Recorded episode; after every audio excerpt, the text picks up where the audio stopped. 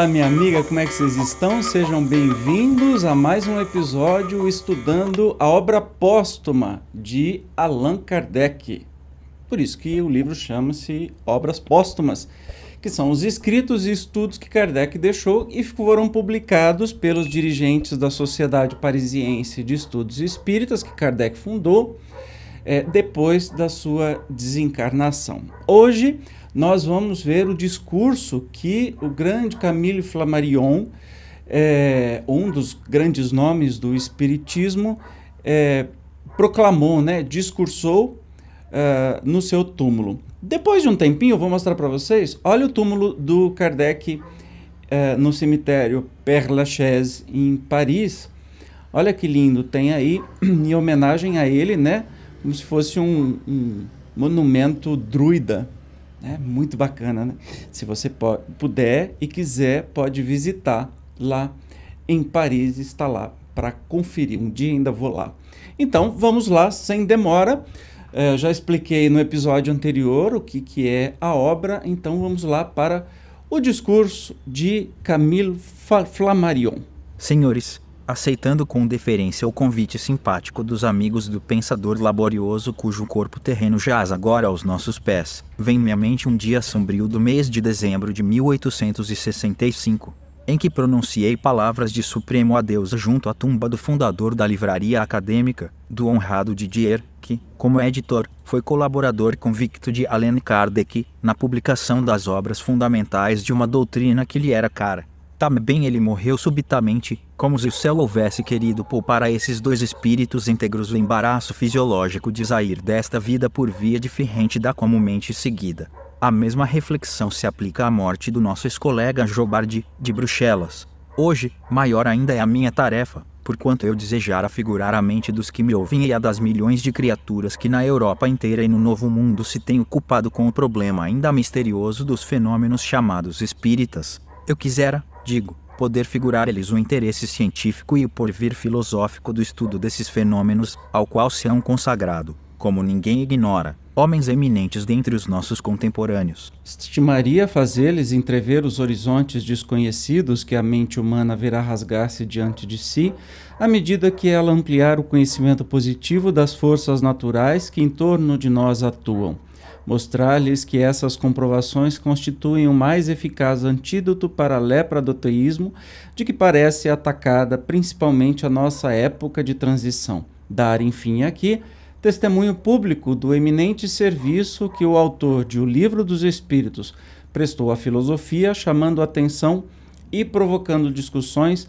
sobre fatos que até então pertenciam ao domínio mórbido e funesto das superstições religiosa. Assim, aí você vai me perguntar assim, é, tá, é o discurso do Camille Flammarion, mas quem foi Camille Flammarion?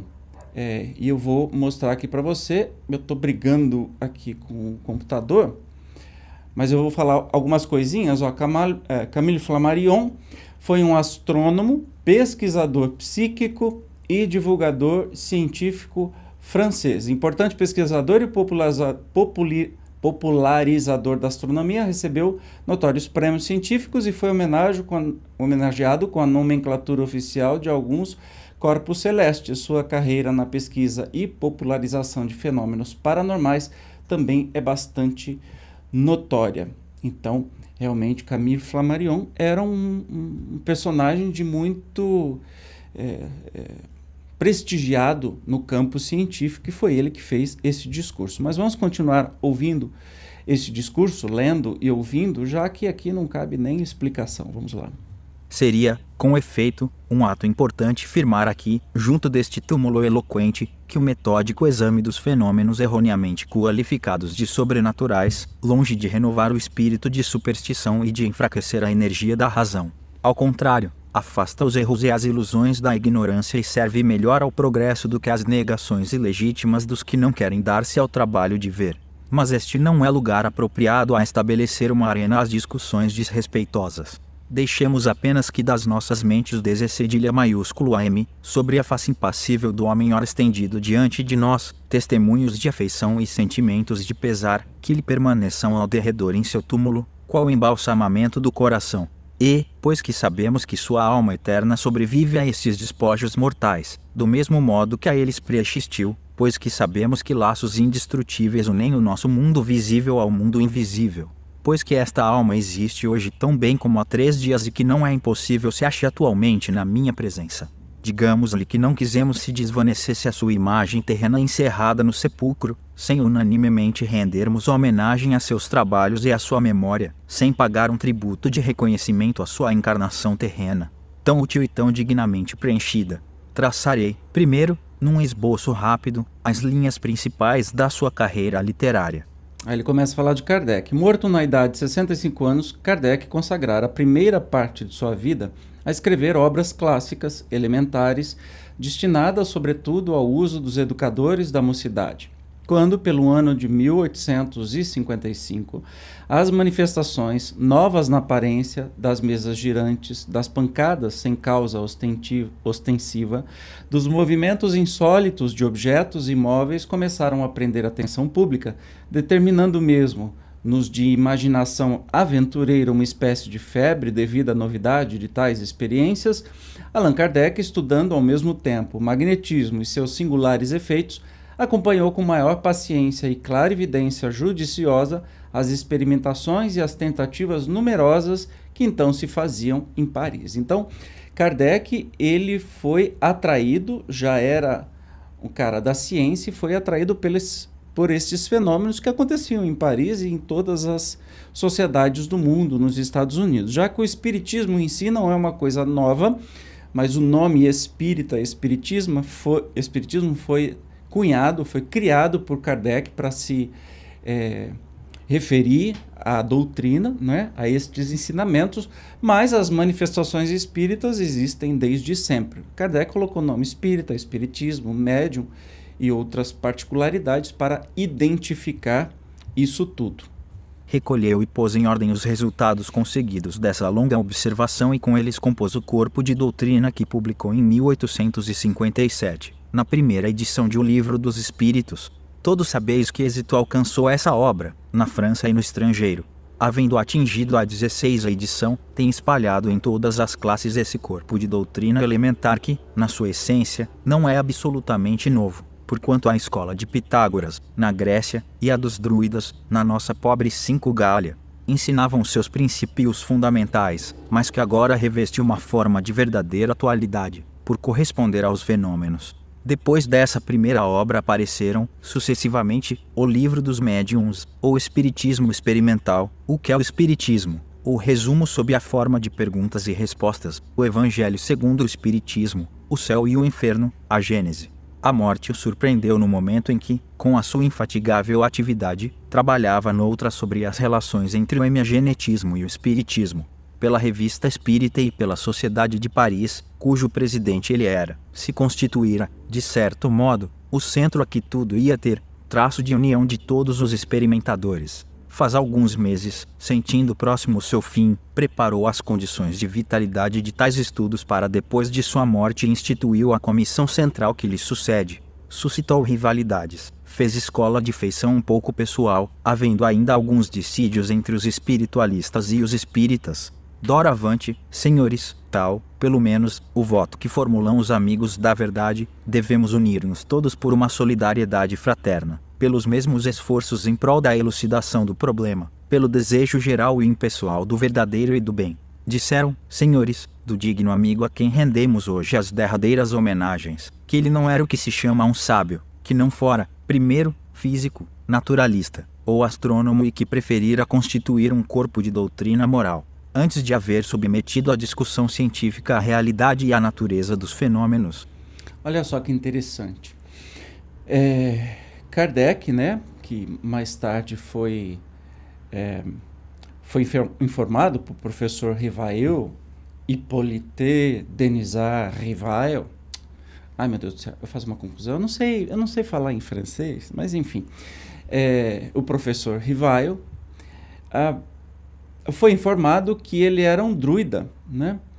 É, com o nome Allan Kardec. E também entre os druidas, que são gauleses na Gália, ou seja, no território que é a França, né? hoje e na época de Kardec, que Kardec era um estudioso, por isso que ele recebeu é, de novo o nome que ele já tinha tido nesta vida, é, vivendo na França, né? chamada Gália, no passado, e numa sociedade que estudava.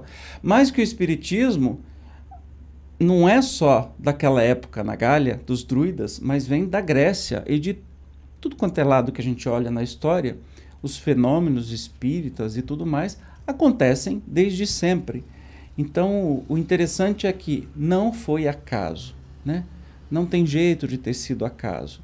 Kardec se preparou muito para vir fazer o seu trabalho nessa encarnação.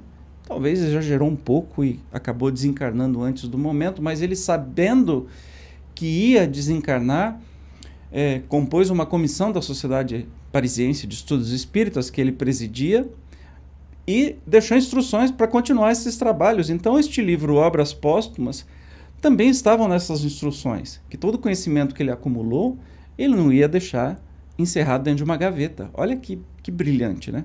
Mas vamos continuar a leitura do discurso do Camilo Flammarion. Talvez, senhores, se deva preferir que as coisas tenham começado assim. Nem sempre se deve recusar valor ao sentimento. Quantos corações já foram consolados por esta crença religiosa? Quantas lágrimas foram enxutas? Quantas consciências abertas aos raios da beleza espiritual? Nem todos são felizes aqui na terra. Muitas afeições foram destruídas, Muitas almas foram adormecidas no ceticismo.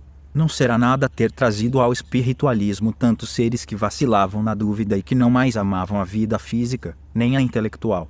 Fora Allan Kardec, um homem de ciência e de certo não houvera podido prestar este primeiro serviço e delatá-lo até muito longe, como um convite a todos os corações. Ele, porém, era o que eu denominarei simplesmente o bom senso encarnado, razão reta e judiciosa, aplicava sem cessar a sua obra permanente às indicações íntimas do senso comum.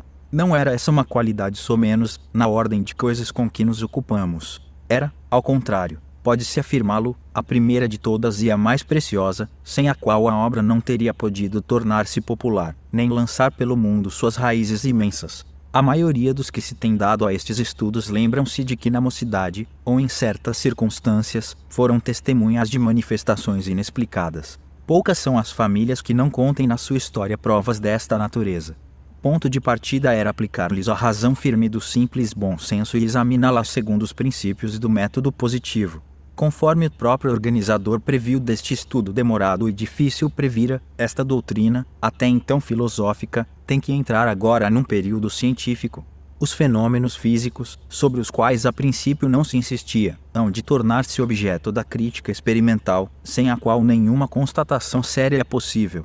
Esse método experimental, a que devemos a glória dos progressos modernos e as maravilhas da eletricidade e do vapor, deve colher os fenômenos de ordem misteriosa que assistimos para os dissecar, medir e definir. Porque, meus senhores, o Espiritismo não é uma religião, mas uma ciência, da qual apenas conhecemos o ABC. Passou o tempo dos dogmas, a natureza abrange o universo, e o próprio Deus, feito outrora à imagem do homem, a moderna metafísica não pode considerar senão como um espírito na natureza.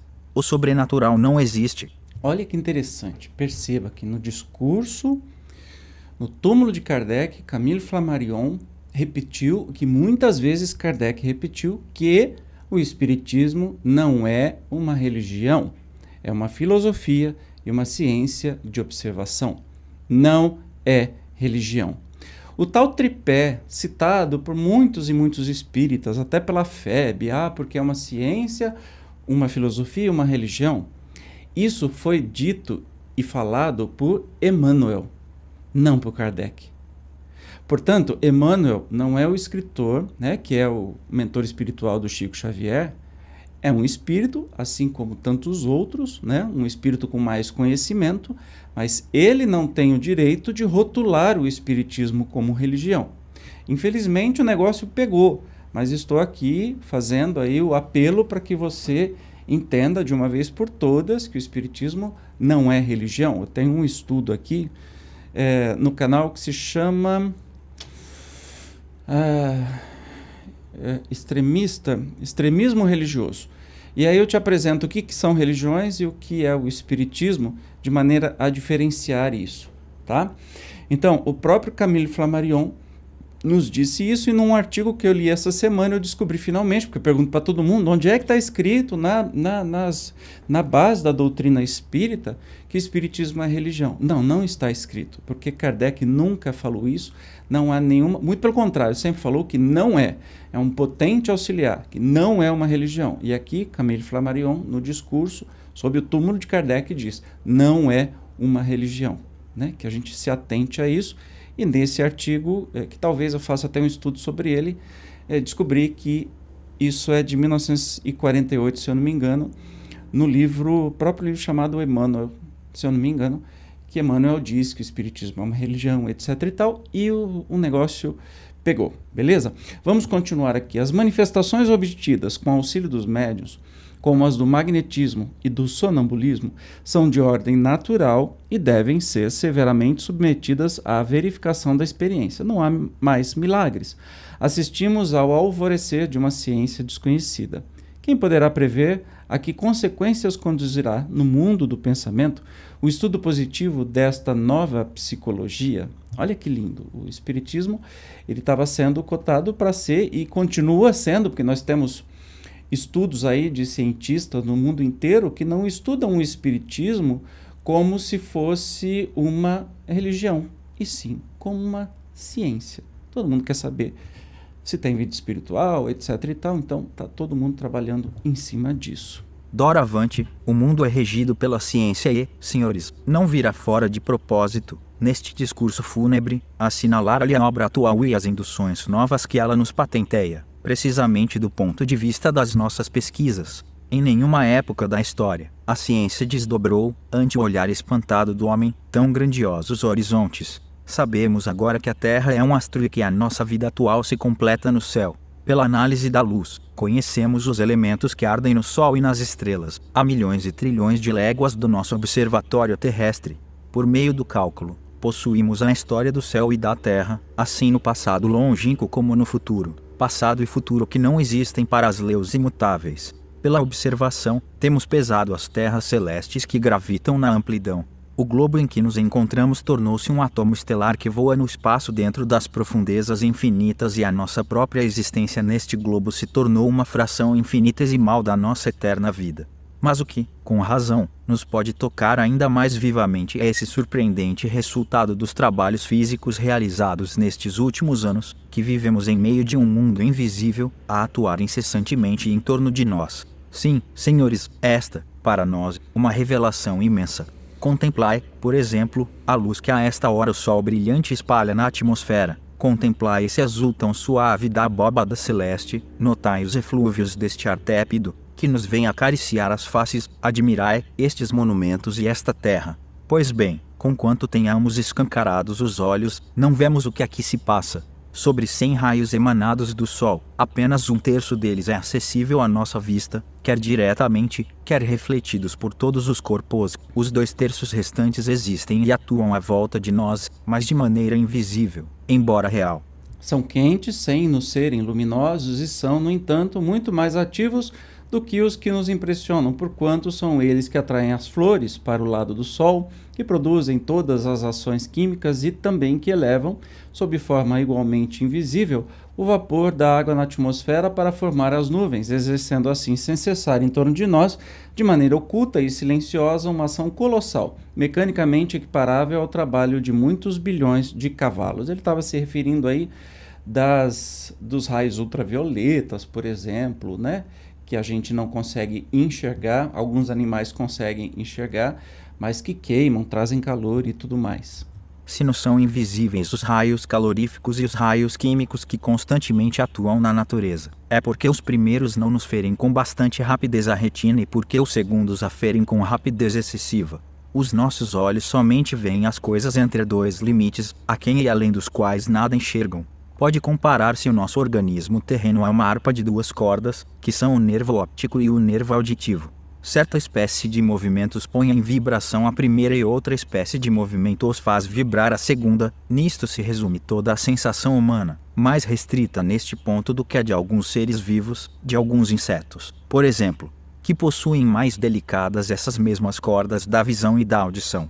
Ora, em a natureza, existem realmente, não dois, porém dez, cem, mil espécies de movimentos. A ciência física nos ensina, portanto, que vivemos, assim, dentro de um mundo que nos é invisível, nada tendo de impossível que seres, também invisíveis para nós, vivam igualmente na Terra, com uma ordem de sensações absolutamente diversa da das nossas e sem que lhes possamos apreciar a presença, a menos que se nos manifestem por fatos que caibam na ordem das nossas sensações. Diante de verdades tais, que apenas se entreabrem, quão absurda e sem valor se revela a negação a priori.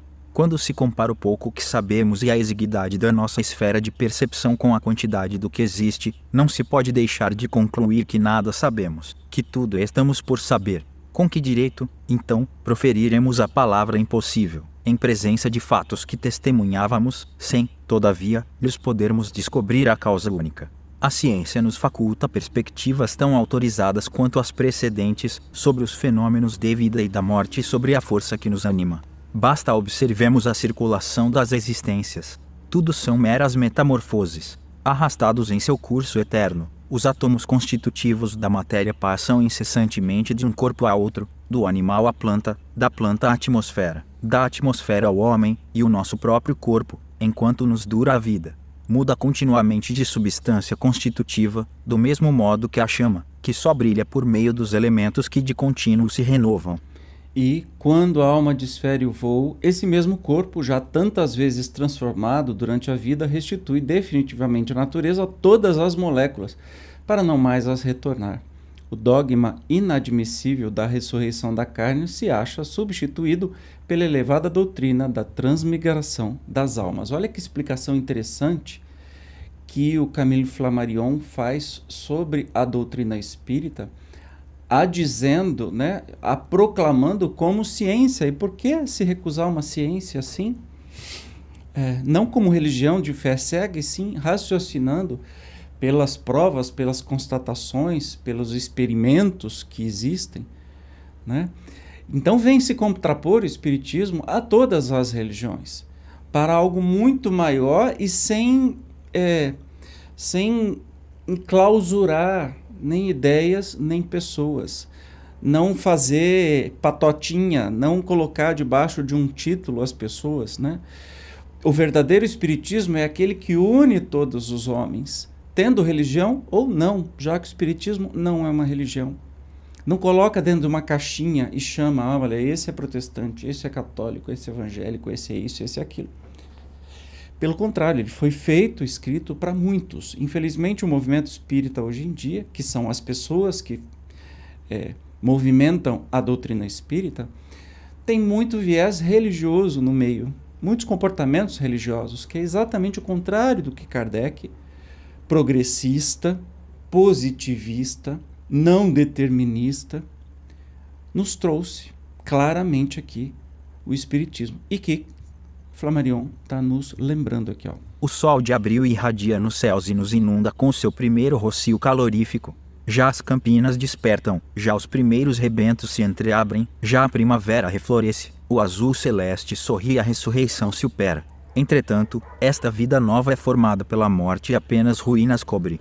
Donde vem a seiva destas árvores que reverdecem nos campos dos mortos? Donde vem esta umidade que lhe nutre as raízes? donde vêm todos os elementos que farão aparição, sob as carícias de maio, as silenciosas florinhas e os pássaros canouros da morte. Senhores, destes cadáveres sepultados na noite sinistra dos túmulos, lei suprema da natureza, o corpo material não passa de transitório agregado de partículas que absolutamente não lhe pertencem e que a alma agrupou, segundo seu próprio tipo, a fim de criar para si órgãos que apoiam em relação com o nosso mundo físico, E, enquanto o nosso corpo assim se renovar, peça por peça, mediante a perpétua troca das matérias, enquanto um dia ele cai, massa inerte, para não mais se reerguer, o nosso espírito, ser pessoal, conservou constantemente a sua indestrutível identidade, reinou soberanamente sobre a matéria de que se revestira, estabelecendo, por meio desse fato perene e universal, a sua personalidade independente. Sua essência espiritual não sujeita ao império do espaço e do tempo, sua grandeza individual, sua imortalidade. Em que consiste o mistério da vida? Por que laços a alma se prende ao organismo? Por efeito de que desatamento se lhe escapa? Sob que forma e em que condições existe ela após a morte? Que lembrança, que afeições conserva? Como se manifesta isso aí, meus senhores, problemas que longe se acham de estar resolvidos e que, em seu conjunto, constituirão a ciência psicológica do futuro. Certos homens podem negar a existência mesma da alma, como a de Deus, podem afirmar que não existe a verdade moral, que não há na natureza leus inteligentes e que nós, espiritualistas, somos vítimas de imensa ilusão. Podem outros, contrariamente, declarar que conhecem, por especial privilégio, a essência da alma humana, a forma do ser supremo, o estado da vida futura e tratar-nos de ateus, porque a nossa razão se nega a adotar a fé que eles alardeiam. Olha que lindo isso, né? Estas palavras e que vem falar sobre exatamente é, a impossibilidade de ressurreição da carne, né? mas a lógica das vidas múltiplas. Né? Então, nem somos crédulos demais e nem ateus. Bom, ateu bíblico eu sou, mas a força criadora eu acredito. A cada vez que eu olho para uma florzinha, eu tenho certeza que isso foi criado por uma inteligência né? e que tem seus requintes de beleza e de harmonia. Não somos nenhuns, nem acreditamos em muita coisa que dizem sem sentido e nem desacreditamos totalmente. Uns e outros, senhores, não impediram que estejamos aqui em presença dos maiores problemas, que nos interessemos por estas coisas que de modo nenhum nos são estranhas, e que tenhamos o direito de aplicar o método experimental da ciência contemporânea à pesquisa da verdade. Pelo estudo positivo dos efeitos é que se remonta a apreciação das causas. Na ordem dos estudos que se grupam sob a denominação de espiritismo, os fatos existem, mas ninguém lhes conhece o modo de produção. Eles existem tanto quanto os fenômenos elétricos, luminosos, calóricos, porém, senhores, nós não conhecemos nem a biologia, nem a fisiologia, que é o corpo humano, que é o cérebro, qual a ação absoluta da alma. Ignoramo-lo, Igualmente ignoramos a essência da eletricidade, a essência da luz. Prudente é, pois, que observemos sem parcialidade todos esses fatos e tentemos determinar-lhes as causas, que talvez sejam de espécies diversas e mais numerosas do que o tenhamos suposto até agora. Que os que têm a vista restringida pelo orgulho ou pelo preconceito não compreendam absolutamente os anseios de nossas mentes ávidas de conhecer e lancem sobre este gênero de estudo seus sarcasmos ou anátimas, pouco importa colocamos mais alto as nossas contemplações. Foste o primeiro, ó mestre e amigo, foste o primeiro a dar, desde o princípio da minha carreira astronômica, testemunho de viva simpatia às minhas deduções relativas à existência das humanidades celestes, pois, tomando do livro sobre a pluralidade dos mundos habitados, o puseste imediatamente na base do edifício doutrinário com que sonhavas. Muito humilde conversávamos sobre essa vida celeste tão misteriosa. Agora, ó alma, sabes, por visão direta, em que consiste a vida espiritual a que voltaremos e que esquecemos durante a existência na Terra. Voltaste a esse mundo de onde viemos e colhes o fruto de teus estudos terrestres. Aos nossos pés dorme o teu envoltório, extinguiu-se o teu cérebro, fecharam-se-te os olhos para não mais se abrirem, não mais ouvida será a tua palavra. Sabemos que todos havemos de mergulhar nesse mesmo último sono. De volver a essa mesma inércia, a esse mesmo pó, mas não é nesse envoltório que pomos a nossa glória e a nossa esperança. Tomba o corpo, a alma permanece e retorna ao espaço. Encontrar-nos-emos num mundo melhor e no céu imenso onde usaremos das nossas mais preciosas faculdades, onde continuaremos os estudos para cujo desenvolvimento a Terra é teatro por demais acanhado. Gente, emocionante. Imagina lendo isso. Ele termina assim, ó. É-nos mais grato saber esta verdade do que acreditar que jazes todo inteiro nesse cadáver e que tua alma se haja aniquilado com a sensação do funcionamento de um órgão. A imortalidade é a luz da vida, como este refulgente sol é a luz da natureza. Até a vista, meu caro Allan Kardec. Até a vista. Ah, gente, chega a arrepiar de tão lindo. Meu Deus do céu, que coisa mais linda. É, e a gente sabe que há inúmeras comunicações do próprio Kardec depois do seu desencarne. Lógico, ele que fez isso a vida toda, não ia vir depois e se comunicar? Obviamente queria. Não, não tem essa história de que, ah, não, olha, ele não virá, não fará nada, etc e tal. Vai, vai vi, veio e sempre continuará aí trabalhando lá do outro lado. Bom, maravilha, por hoje nós terminamos e no próximo, no próximo encontro nós vamos é, começar com a primeira parte e tem um, um negócio muito lindo chamado Profissão de Fé Espírita Raciocinada. Eu te espero como sempre, a sua presença é fundamental aqui e eu te encontro. Até lá. Tchau.